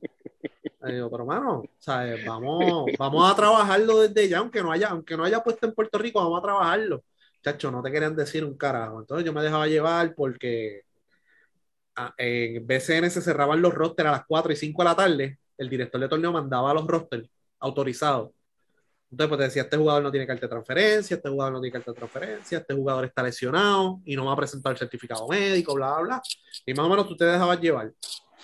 Pero de los equipos, mano, la, la información no fluye, mano. O sea, eh, lo, de, lo de Davon Jefferson me enteré porque el señor Pachi lo puso la tarde del juego contra San Germán. Si no, no nos hubiésemos enterado que eh, te hubieses enterado tú cuando llegabas a la cancha que Jefferson no iba a jugar. Ay, mierda. Pero son cosas que hay que trabajar, mano. Son cosas que hay que trabajar y yo creo que, Sí. es estandarizado y sí, pero el tema, el tema de las apuestas y me consta que Dalmau ha estado en comunicación y reuniéndose desde diciembre de 2019. Que no haya un reglamento el día de hoy está cabrón. Por eso. El Ah. camino es largo. Y que, y lo hablamos aquí, eso es una fuente de ingreso que puede, tú sabes, solidificar la liga. ¿Sabes? Ah, que va a haber corrupción, que si es, lo hay en todos lados, mano. Lo hay en todos lados. Por eso es la importancia Y- de los reglamentos y de los controles que. Exactamente, exacto, eso mismo iba a decirte. El, el nivel de corrupción siempre va a ser el igual al nivel lados de, lo hay. de- de los espacios que tengas tú también en el reglamento. Sí, sí, sí. Así que, que vamos a ver qué pasa. Vamos a ver cómo, cómo lo manejan, pero por lo menos este año no, eso no va a estar. Vamos a ver si para el que viene va a estar. Mira, la semana que viene ya sería entonces este Mitad temporada. Mitad, de temporada y Ah. vamos a tener, ¿verdad? Un especial de mitad de temporada. Yo creo que Claro, sí. vamos a tener un especial de mitad de temporada a ver to- todo lo, ¿verdad? Todos los equipos, analizar, ¿verdad? No todos los equipos, pero la mayoría de los equipos, los jugadores que han sobresalido, los que no han sobresalido, etcétera, etcétera. Este, Y lo que falta de la segunda mitad, más o menos un análisis por encima de, de, Sí. del- de- de- lo que hay del calendario, que sabemos que pues, Pero- uno, uno de esos detalles es que Ponce todavía no ha jugado con Arecibo y vamos a llegar a la mitad de temporada así. Pero Va a jugar pronto, yo creo. Sí. sí. esta semana o algo así van a jugar con Arecibo, pero algo, ¿verdad? Eh, bien importante. Eh, mira, ya se acabaron, ya se han acabado dos juegos, así que solo hablamos ya mismito. Pero, Ricky, vi el juego, el último juego de Quebradilla, no he visto el de hoy. Está ahora mismo por televisión. Pero me preocupó como Quebradilla cerró el juego. Con Gary. La bola no se estaba moviendo. No se Eh, está mucha moviendo. capa, mano, y ellos estaban jugando de una forma y lo habíamos hablado mil veces. O te Sí. adaptas a lo que viene o vas a traer lo tuyo y que se joda todo el mundo. Y Gary, ah, no, pero 29 asistencias, sí. Pero en las últimas posesiones el balón no se movió y ese era el fuerte de Quebradillas, que aunque no tenían un point guard, aunque solamente tenían a Willow Cruz, ese balón en los sets de media cancha se movía y siempre conseguían un tirador abierto o venía alguien, penetraba y conseguía a Jamil Wilson o a Carlos Emory solito. O sea, eso no se dio aquí. Yo, yo creo que obviamente eso va a tomar tiempo. Pero. Pues mira, no, no sé cuánto No tiempo, gustó. porque yo estoy viendo el de hoy y va por el mismo camino, de verdad. O sea, eh, eh, lamentable, porque te vi los primeros minutos del juego, que no habíamos empezado todavía aquí a grabar ni nada, y yo no sé, yo creo que fue Chama que hizo el comentario, eh, se veían todos perdidos. Se veían todos perdidos, pero quien estaba haciendo que los jugadores se perdieran era el mismo Gary Brown. Es triste, lamentable, pero hay que decirlo, es la verdad. Porque ya los jugadores están acostumbrados a jugar un sistema y ya yo no, yo no sé qué va a ser este. Entonces todos se te pierden. O sea, todos los jugadores no saben, saben cuál es su rol, pero donde yo estoy esperando la bola, donde yo tengo que cortar, pues no, porque si él decide pues tirarla de tres, pues la va a tirar de tres. ¿Entiendes? No sé cuánto, déjame ver si logro aquí rapidito ver, lo, tú lo tienes ahí, Luis, me lo intento hoy de, de campo de él. De Gary. Este, Eh, 15. 15. Un point guard en esta liga para un equipo que estaba con 9 y 4 en aquel entonces, que venga a hacerme 15 intentos de campo, bueno, de verdad, no, yo no lo, no, no, para mí no, no es muy, muy bueno que digamos, de verdad. No es saludable. Entonces, Sí que- estamos... no, ¿por qué? Porque la ofensiva de, de, de Quebradilla estaba fluyendo bien con los hombres grandes, mano. Estás involucrando a todo el mundo. Entonces tú te coges las estadísticas. Vamos al, vamos al caso de hoy. Vamos al caso de hoy. Jugando a lo que le gusta a Gary Brown. Wilson, 6 puntos. El refuerzo nuevo, Treadwell, un punto. Eh, Wheeler, 14 puntos. Emory, 7 puntos. Sea, yo no estoy hablando Sí. de un point guard que vaya a meter 50 puntos. ni 60. Si, es un point guard que va a meter 50 puntos por juego, ok, negociamos. Pero si es tú tratando de crear tu ofensiva, me va a afectar la ofensiva del equipo completo, esto se jodió de verdad. A Esto se mantener una jodió. cuota. Sí, ¿Entiendes? Te- tú- no, y, y tú no puedes jugar a eso. ¿Por qué? Te- no, porque el equipo no estaba jugando para, para 1 y 12, el equipo estaba jugando 9 y 4. Sí. Estaban defendiendo, estaban ganando juegos, estaban sacando juegos. Tú sabes, independientemente, te estaban sacando los juegos, los juegos buenos. o sea, estaban jugando. Entonces, tú vienes a cambiar toda esta dinámica así de la noche a la mañana. Ah, tú- hablamos en dos semanas a ver si está resultando. ¿verdad? Hasta ahora yo no lo veo que esté resultando. Yo no lo veo, porque está bien. eh, un refuerzo que me juega 30 minutos y me echa un solo punto, pues está bien. Tú le, llegaste hasta esa columna de la estadística y tú dices, eh, a diablo, ese tipo hay que votarle un muerto. Ha tocado la bola más que tres veces. Ha hecho más que tres intentos al canasto. Tú sabes, y eso es lo que tú tienes que ver, el mismo problema que hay, que yo señalé la otra vez con Gastón en Arecibo. Cuando la bola no le llega, no va a tener intentos, eso es normal. Y hay que ¿Entiendes? ver, y hay que ver de dónde vinieron esos intentos de refuerzo nuevo, porque él tuvo tres rebotes ofensivos. Hay que Exacto, si exacto. eso- de, de dónde fue que salieron, si fue de un pase al poste bajo, o fue que él cogió un rebote ofensivo. O e fue que él cogió un rebote, exacto. Sí. Tú sabes que, que, que ahí es donde tú, ahí es donde tú ves y, y mira la producción de Emory, mano. Ha bajado por completo. Tú sabes, ha bajado por completo. Y en este último juego, yo no sé si Chaman pudo verlo. O sea, eh, Philip Wheeler donde vino a producir fue a lo último. No en todo el juego. Porque en todo el juego le estaba bien por abajo de, su nivel, de lo que él estaba aportando hasta, ahora. Fue a lo último donde él vino a coger una rachita y entonces metió veintipico de puntos. Wilson, Wilson también estaba aportando lo suyo, está haciendo su trabajo, pero mira esos números hoy. Y no es que estén jugando contra Bayamón, es como tú corres la ofensiva. Te, tú mira esos números y dime tú, ¿quién es el jugador que más intentos al canasto ha tenido hoy? Sí, Gary. Gary Brown, Gary Brown, no hay más nada que buscar. Tú sabes. Y ahí es donde entonces Quebradilla debe tener mucho, mucho, mucho, mucho cuidado. Ya yo he visto dos o tres secuencias aquí corridas que lo que hago es que me hago el loco y miro para la computadora mejor o me envuelvo lo, escuchándolo a ustedes. Ya yo he visto dos o tres secuencias donde lo que él hace es lo, que, lo que hacen los caballitos de aquí de corazón grande y la cría boricua, verdad. Meterse por donde no caben y tirar la pajilla ya, a ver si se mete. Eso no es baloncesto. Sí. O sea, que me perdonen, pero eso no es baloncesto, de verdad. O sea, si ustedes quieren en allá, la- los fanáticos dicen este es el caballito y este es el que, pues mira, este, buen provecho y jódete con él, de verdad.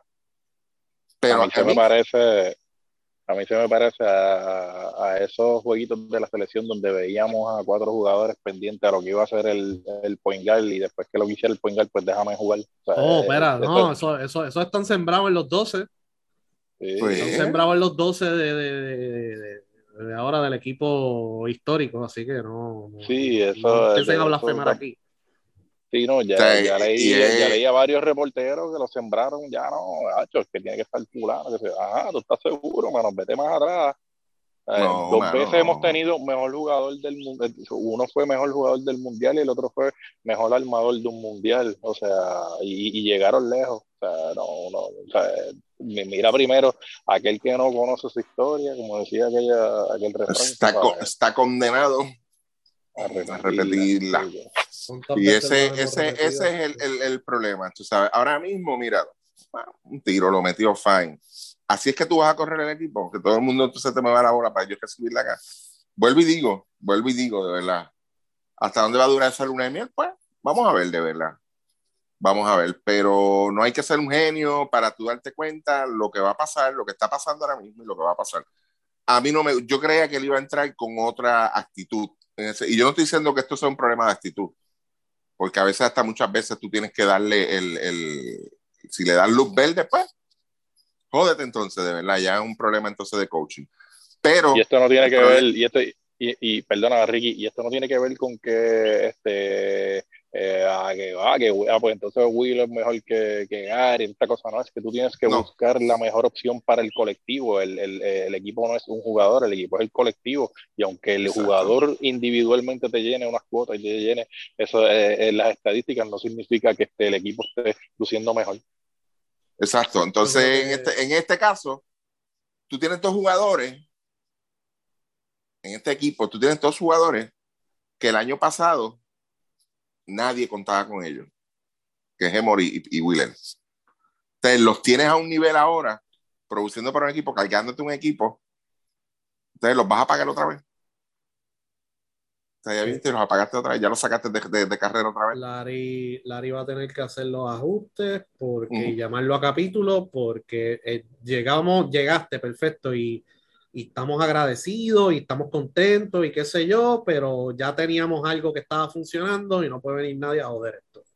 No, de verdad, ese es el problema ahí. Y Larry Pero jugó con nada. él, San Germán. ¿Cómo? Que Larry sabe, Larry sabe de Sí. primera mano el, el, el, el, el problema con él.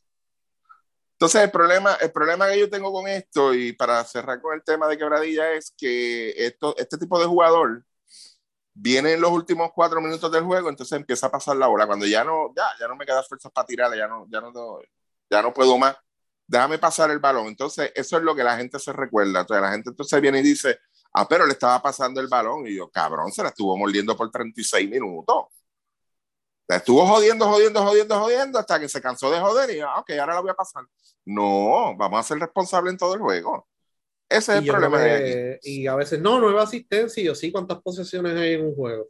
Exacto. O sea, que Exacto. eso, que, que hay armadores que a la larga entienden cómo llevar el colectivo, que en esto, por ejemplo, Walter. Walter es un tipo que puede meter 25 por juego, pero él lleva años en Arecibo. Él entendió temprano, después de Santurce, él entendió, espérate, yo estoy en un equipo bueno, yo tengo mi capacidad ofensiva, ¿verdad? Pero yo tengo que involucrar a los demás porque todos se van a encojonar conmigo, incluyendo el coach, porque yo soy la, la extensión del coach en cancha. Esa es la responsabilidad de los armadores.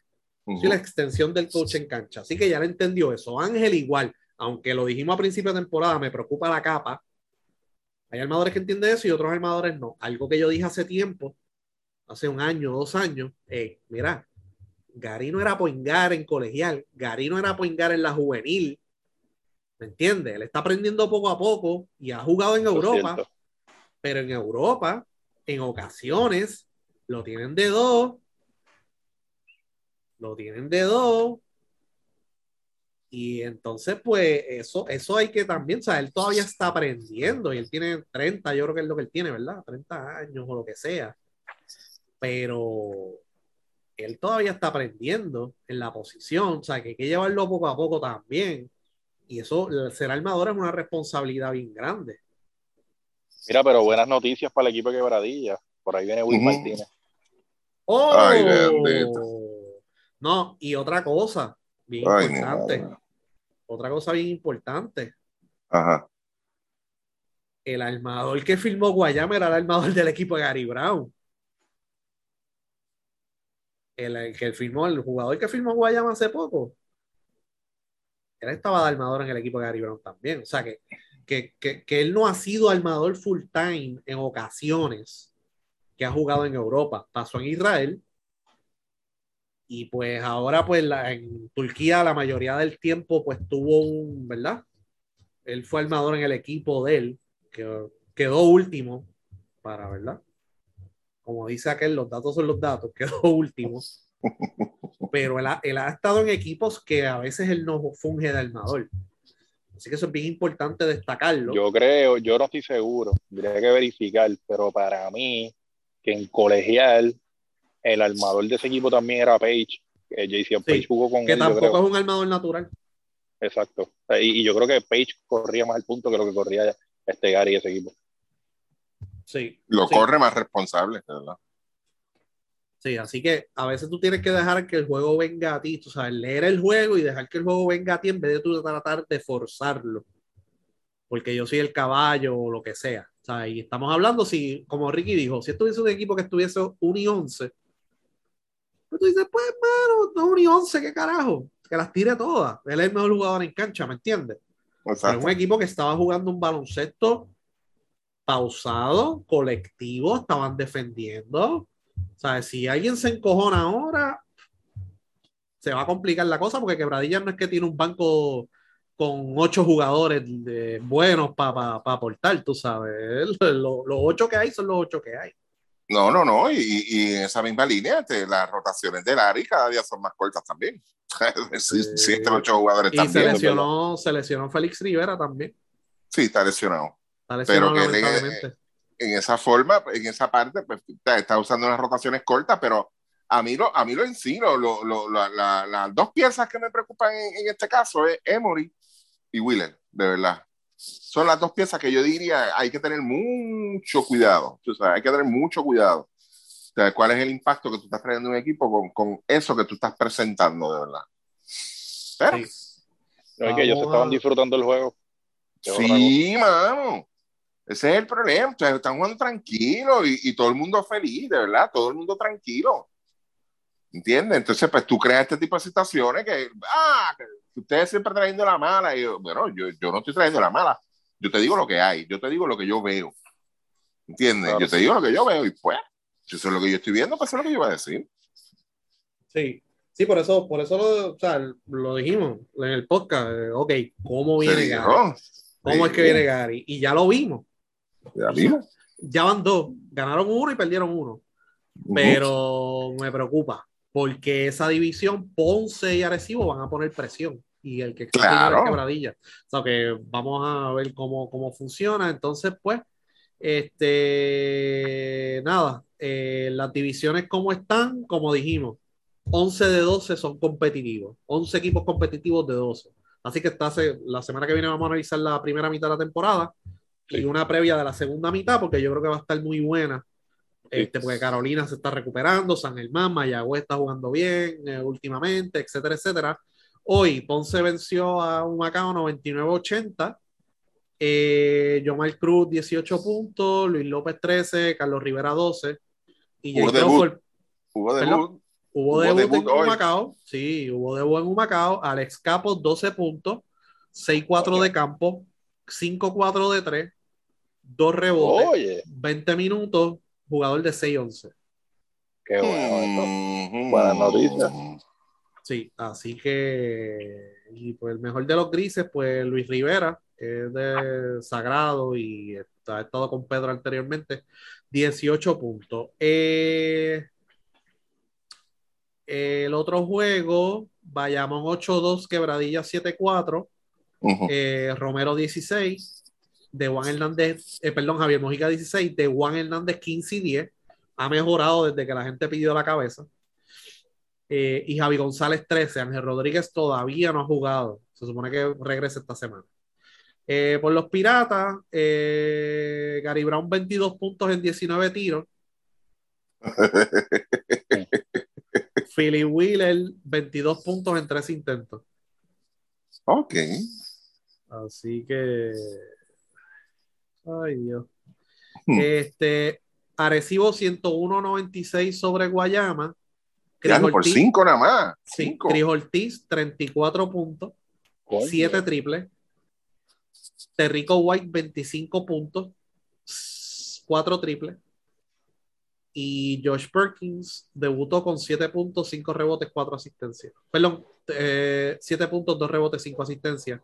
Eh, Derek Riz, 8 puntos, 9 rebotes. Eh, Yosaya, 18 puntos. Por los capitanes, Víctor Lee, 28 puntos, 7 asistencias, 4 cortes de balón. Víctor Lee está jugando bien. bien. Sí, Sí, Víctor Lee está y jugando bien, vuelta, mano, vuelta sacó cara hoy. 16 puntos, 11-7 de campo. Que eso era un punto, ¿verdad? Que ya me estaba preocupando un poco, que Vuelta no estaba siendo eficiente. Y de hecho, en el juego de Bayamón falló un par de tiros abiertos. Sí. Salieron ganando. Sí, así que ¿Cómo fue? Que salieron ganando en el cambio de Yarrel. No, Víctor Lee en los últimos, yo te diría que dos o tres juegos está tirando bien, está jugando bien y está Sí, tirando sí, bien este sí, campo. El problema No, de él está es cuando él también. sigue. Sí, pero el problema de él es cuando él sigue y sigue y sigue intentando aunque tenga un juego malo. Ahí es donde yo tengo Sí, problemas con él. sí, sí. Pero no, estos últimos, yo te diría que tres juegos, los últimos tres, por lo menos de campo, mano, está luciendo muy bien, muy bien, de verdad. Está tirando buenos ve Yo creo que un poquito- entusiasmado en defensa. Yo creo que un poquito más porque él estaba entre los magníficos de la semana y tiró casi un 60% de tres. Sí. Sí, en estos últimos días fue, ¿no? Sí, Sí, sí, sí. en estos últimos días. Por Pero eso, pero esta este, última semana y media ha jugado bien. Muy bien. Hay que Sí, sacar el la magnífico de la mitad. Este, fuera de eso, déjame ver aquí, Raymond Cintrón, le están bajando los minutos, me alegro por Pachi. Este, sí, se los están bajando bien cabrón, mano. Los últimos tres juegos yo creo que ha sido seis, siete Ay. minutos nada más. Muy bien, excelente. Eso, eso sí me gustó. Sí. Este, deja ver qué más puedo sacar de aquí. Este, Hay que ver qué ¿A pasó con el ONU porque jugó siete minutos nada más. No sé qué pasó ahí. puede ser que esté lastimado porque Ayón estaba promediando cerca de 20 minutos por juego y se jaspó 30. Ahora, el porcentaje de campo de Ayón está sobre los 85, si no me equivoco, ¿vieron? Sí. Sí, Oye, está y, alto. y- y hablando de, de- no sé si vieron el juego de Arecibo Bayamón, mano, el arbitraje al final, a lo loco, permitiendo palos, que qué sé yo, o sea, y ese es el problema a veces. O va a dejar contacto o no va a dejar contacto, pero de momento no puedes decir eh, pitar de una forma y en la otra mitad pitar de otra, ¿sabes? Y a, Pues- ajá, En el juego de hoy, pues vi eso también. Lo vi. que dejaron mucho, La- permitieron mucho contacto. Sí, sí. Estaban repartiendo palos. en el- Sí. En el de ayer hubo una jugada que este, se cayó un jugador, no fue falta, y, y el árbitro, o la árbitro, este, paró, la, la- paró el fast break porque se cayó un jugador y no, y no hubo falta. Por poco allí, ya tú sabes, pero pues, la, la- la- Allí hubo, y hubo un jueguito, está caliente el árbitro. El jugador Ángel Núñez intentó un triple, ¿verdad? Levantó la mano de tres y cuando vio que la bola iba derechita, la pitó de dos, la ¿Cómo cambió de dos. Sí, te voy a enviar el video Eh, ahorita para que lo rayos. veas. A Sí, raya. el Ángel Núñez hizo un step back de tres en Fajardo, estaban abajo por dos, la mete y el árbitro inicialmente levantó la mano que era de tres y cuando vio la bola derechita bajó la mano y dijo, no, dos, dos, dos, dos, dos, para ir a tiempo Ay, extra. Ay, santa. Ay, santa. Yo creo que yo vi, yo creo que yo vi esa jugada y no sé, como era, yo creo que la, la transmisión esa extraña de, de YouTube, yo creo que fue que la, la- Sí, de, de ese ángulo no se veía, pero yo tengo un video de otro ángulo. No estoy diciendo que el canasto fue de tres, estoy diciendo lo que hizo el árbitro, Sí, porque sí, de ese sí. ángulo tampoco se ve bien, y de hecho yo creo que él pisó la línea. Pero, sí, pues mano, a mí que sí, que, que pisó, ¿sabes? Porque el, el árbitro- eh, fíjate, no me, no me fijé en ese detalle que tú dices, pero vi al árbitro mirando la, la, la- mirándole los pies. O sea, él estaba cerca, era este Aníbal, ¿verdad? Yo creo que es que Aníbal estaba sí. ahí. Recuerdo la jugada. Así que el arbitraje está medio. el arbitraje está medio. Yo no soy muy crítico del arbitraje, pero yo vi ese final contra Bayamón y Arecibo y yo dije, "Eh, a rayo, ¿qué es esto? O sea, Que aquí, allá. El único foul que pitaron fue el de Ayón, que era demasiado obvio. Que fue demasiado Ah, John está cabrón, John entra ahí con, con, este, con un remo de esos de, de, ¿Eh? de 15 libras. Sí, sí, sí, sí, sí, sí, sí, sí. No, y, Y las hace- cortinas- y las cortinas, muchachos. Sí, sí, no, las cortinas que él hace, ya tú sabes, eso es de, de- de las tormenteras. Hay que ponerle las tormenteras de Gustavo Ayón. Sí, pero pues vamos a ver, vamos a ver, pero la, la semana que viene analizamos la mitad de temporada, ¿se nos quedó algo o no? Pues mira, este, había que terminar de hablar de, de Carolina porque ustedes cayeron en Water y se fuimos para la selección. Pero muy bien por Carolina hasta ahora. Ah, no, pues, pero cerramos como otra Desti lo vez con dijo, como Desti lo dijo al principio, que, que alrededor de esos dos jugadores, de los dos refuerzos, pues por lo menos habían mejorado. Así otra observación de ellos, pues mira que entra Condit ahora full time, que no es que va a estar ahora solamente los fines de semana, él va a estar ahora full time, que deben mejorar en esa parte. Sí me preocupa que le quitaron minutos a Monty Scott, que yo creo que Monty Scott estaba haciendo un buen trabajo defensivo. Sí. Mejor de la existencia ver a, a Jonathan y a, y a Waters a la misma vez en cancha. O sea, Ay, yo creo que eh, aquí los fucking coaches pegan, a, este, pecan, perdón, pecan de, de porque fulano me ayudó al campeonato hace 3, 4 años, pues yo tengo que ponerlo ahí porque tiene experiencia no más, o sea, ya basta. A ver, pon un jugador O sea, que- que, que, que, que puedan correr la cancha. Y perfecto, O sea, que esa- sirve esa- por 15 minutos máximo, no para estar 25 minutos al lado de la 15 motora. minutos, muchachos, 15 minutos, eso es demasiado. Pero entonces, quiere decir entonces que estamos aquí ansiosos por ver a, a Will Martínez al lado de Gary Brown, entonces, ¿verdad? Oh, eso va a ser este, Explosivo. Sí, un dúo para sí, historia. Sí. Oye, y Carolina, Ay, hay, que ver, hay que ver cuándo juegue Bandero Ortiz, mano. Ese no ha jugado todavía. él no ha jugado y. Está en recuperación, tengo pero parece que tuvo un setback. Pero si él juega, Carolina se pone bien difícil.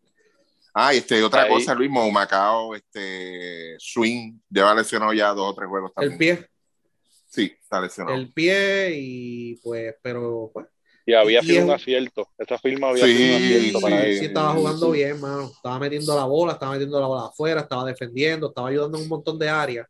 Y pues, al no tenerlo, pues, yo creo que tiene un récord negativo sin él. Este, Sí, 0 y 3. 0 y 3. Sí. Yo creo que están con sin él. Mira, Ricky, hoy Luis Colón jugó 10 minutos, 2 puntos, 2 rebotes. Ay, mi madre, ¿dónde está? ¿En qué hospital está? En Raiden. Tiene que estar ahí en San Lucas. Ah, ¿verdad? Creo que en Ponce. Ay, Sí. ojalá. Bueno, está el Mex Centro. Yo creo que el Mex Centro llegaban primero. Mira, este. no, él jugó el otro día. Ricky Sánchez es el que no está jugando. Entonces, el otro que ellos tenían en roster era Alvin Cruz, que se retiró. Sí, se retiró el vínculo. Entonces, el otro vi. chamaquito, el que, el otro- el que tú mencionaste ahorita, este, que metió 18, Luis Rivera, ese chamaco, pues le han dado el break, pero el problemita que él tiene es consistencia, no es consistente. Él ha tenido, yo creo que 18 puntos hoy, hay que ver cuántos minutos jugó más o menos, pero yo creo que este es apenas el segundo juego del este, que se pueda poner bueno, de verdad, se pueda este, ponerle el, el sello de que, mira, tuvo un buen juego. Pero le han dado el break en otras oportunidades y no, no se ve esa, esa producción, de verdad. O sea, parece que Y hablando de jugadores, y hablando, consistencia. y hablando de jugadores, Ujú. y hablando de jugadores jóvenes también, en estos días, así más o menos para terminar, este, eh, Fajardo que había entrado en una racha de, de cuatro juegos perdidos, era, ¿verdad? Cuatro corridos. Este, la- eh, Leandro Allende tuvo un buen juego en el último partido Sí. y qué bueno porque le hayan dado también esa oportunidad a, a Leandro. Pero ya hablaremos Sí. más de Fajardo quizás ya para la semana que viene. Oye, y algo, ¿verdad? Que a veces toman decisiones a lo loco. Humacao, Carimaura, lo sacan. Que le, jugó- le ha jugado bien a Guayama hasta ahora, él es point guard. Sí. Para firmar a Alvin Cruz, mano, para que después se te retire. Pero si no había jugado ni un minuto. Por eso, pero estaba, eh, desplazó a Carimaura, después, ah, no, Sí, que los refuerzos. Pues mira, Alvin no jugó y sacaste a un prospecto por él, Bueno, que que ya aunque tiene experiencia en mismo- Europa. Así que Sí, pues, yo lo- sí, pero, pero en este caso, yo, yo le daría el premio de apoderado del año a- a- al apoderado de Humacao, verdad. sí, por sacar a me- Anthony me- Cambó. metieron la pata en esa nada más. Y pero votaron a Anthony Cambó. Tacho, ¿Quién Pues- se hubiese tirado una movida así? Sí, sí, sí, sí, sí, sí. Y tienen casi el mismo récord que, que los cangrejeros, que entraron también el año pasado, y ellos no votaron tanto chavo como Santurce. A mí me gustaría ver eso. Yo sé que no va a ser imposible verlo, ¿verdad? Pero ¿cuánto invirtió Santurce el año pasado? Que realmente llegaron a semifinales y se eliminaron. ¿Cuánto invirtió Macao? Y, y la diferencia de, de, lo- de, la mejor, de las mejorías de, de, de ellos como equipo. O sea, es, Pues, pero es que, que curioso tú vienes a ver, ellos no invirtieron casi nada, porque ellos se trajeron Por a, a eso. Georgie por cambio. Timash Por por, eso. cambio. Sí, o sea, que ellos no, no, hicieron el así. equipo- el- el equipo de Macao mejoró un montón, tú sabes, en, en, en esa línea y, y volvemos, pensaron un poquito más fuera de la outside of the box, tú sabes, y por lo menos hasta Ricky Sánchez sacaron del retiro, que qué carajo, tú sabes, pero tú sabes, se, se, se- se las inventaron. Y ahora tienen un equipo que tú le pones con swing este es saludable y con este otro refuerzo que ellos consigan ahí, este equipo va a estar jodo. Se puede llevar al mismo equipo ese, ese análisis es bueno tenerlo de quién ha utilizado mejor los recursos, quién ha Claro. sacado más con menos. Yo creo que Humacao tiene que estar número uno en esa lista. Sí, por eso te digo. Porque to- to- eh, todos los demás equipos, el resto de los equipos, siempre hay un contrato loco, o sea, que le están dando casi 80 mil pesos a Yao López. o sea, esas, esas mierdas siempre van a estar por ahí. Pero o sea, Ponce, Ponce tiene alguno de esos contratos locos, ¿eh? Ay, bendito. ¿Cuánto tú te crees que, que se están llevando Vasallo, Carlos Rivera y Yao López entre los tres? Pero, y el otro de cinco años. Es el primero. Ay, el otro de cinco años. Sí, pero te estoy hablando de por lo menos Jessrel todavía está, ¿verdad? Tiene números y esas cosas. Ok, ok. Pero Con eso, con eso, con eso remodelan por lo menos una, una cuarta parte de la guancha, que está allí todavía. Eso da para el aire, de, para el aire acondicionado. Por eso, para entonces tener a Luis López y Yomar ganándose una fracción y haciendo más. Eso es así. Ay, santo Cristo. Eso, ese es el punto, ¿verdad? Claro. ¿Dónde tú colocas esos recursos? Mira, ¿Cómo te este, tú hablando, tú hablando de, de los juegos este, de Carolina y Guaynabo, que van a tener, Carolina va a jugar tres veces corrida con Guaynabo. Eh, Ponce estuvo más o menos porque los dos juegos de Ponce contra Quebradilla fueron corridos, o sea, fueron, digo, con una semana de diferencia, pero estos son los últimos dos juegos de Ponce, ¿no? Contra Quebradilla. Eh, espérate. Quedan Sí. dos más, ¿no? Eh, se supone que sí, Ok, Sí, quedan dos más. y quedan dos más con ellos. Pero que esos fueron, ellos jugaron y después Ponce estuvo libre. Ahora mismo Santurce, ¿desde cuándo no juega Santurce? Va, juega mañana, pero. Pero llevan un par de días sin jugar. Sí, ellos se Sí, supone que hubiesen llevan. jugado el sábado con Carolina y ese juego lo movieron. Eso lo movieron porque Carolina juega con Guaynabo. Sí, eso lo movieron porque eh, Santurce fue de los equipos que soltó los jugadores para el 3x3 y no pudieron jugar, pero le movieron el juego como quiera. Así que estuvieron una semana afuera. Una semana. Que es bueno porque ese equipo, ¿verdad? Sí, para que Barea y Filiberto se recuperen, claro. Sí. Excelente. Tienen uno, dos, tres, cuatro, cinco juegos en la carretera. Sí, ya este es el mes de ellos, ya, ya van por la mitad del mes, que donde ellos casi no jugaban en Roberto Clemente. Y juegan en Humacao el 22 y el 26. 22 y 26 de este mes, ok. A mí me gustaría saber el proceso, ¿verdad? ¿Cómo hicieron el itinerario? Lo que pasa es que el, el problema que hubo el itinerario, yo estoy, yo estoy corriendo el original, fíjate cómo lo estoy haciendo yo, para ver cuáles fueron los cambios. El proceso del itinerario, yo dejé el original, entonces todos los que suspendieron esas primeras semanas los marqué y los estoy moviendo a cuando los están reanudando. El- ellos lo que hicieron fue mover esos juegos desde el principio y buscar así, y la primera fecha disponible, ¡pum! Ahí venían y pues lo ponían. Eso es lo que han hecho, porque desde esa primera, de, de esos primeros yo so- creo que son como cuatro o cinco juegos de esos. Solo he encontrado dos nada más. Sí. O sea, que los han puesto, lo- los, han puesto el reschedule. Pero los otros no. O sea, los otros son movidos de, de- eran movidos de junio o de finales de mayo. Fueron movidos. El, el- el 26 de mayo hay cinco juegos. Ay, santo Cristo. Ah, sí, ahí el es que están los calendario, motines. el, ca- el- el calendario tiene cara de que lo hizo el mismo tipo que utilizó el reglamento viejo para decidir, para tomar una decisión sobre Thomas Robinson. Lo más seguro. Sí. Porque eso fue lo que hicieron. Ellos no se jodieron mucho. De, ah, mira, hay que cambiarlo por la situación de Santurce y por esto. Surgió la situación en Humacao también en un principio. Este, pues ellos lo que hicieron fue eso. Pero está bien, sácate esos jueguitos ahí y vamos a ver dónde los vamos acomodando. Pero si tuviera, viene siguiendo la misma secuencia. O sea, ca- está casi la misma secuencia. Lo del 3 para 3 estaba hablado con la liga también. O sea que Sí, que por eso Volvemos. movieron, El mismo movieron es- juegos a el- Humacao y a, y a Santurce. el mismo personaje, volvemos, a- volvemos siempre al mismo personaje. Por eso pregunté ahorita de dónde salió. Está brutal esto, mano. Pero eh, ese es el baloncesto criollo, eso es lo que nos gusta a nosotros. Y pues, y pendiente que la lista continúa. Bueno, Vamos, nos vemos la semana que viene con el especial de mitad de temporada. Fuimos. dale. Sí, señor.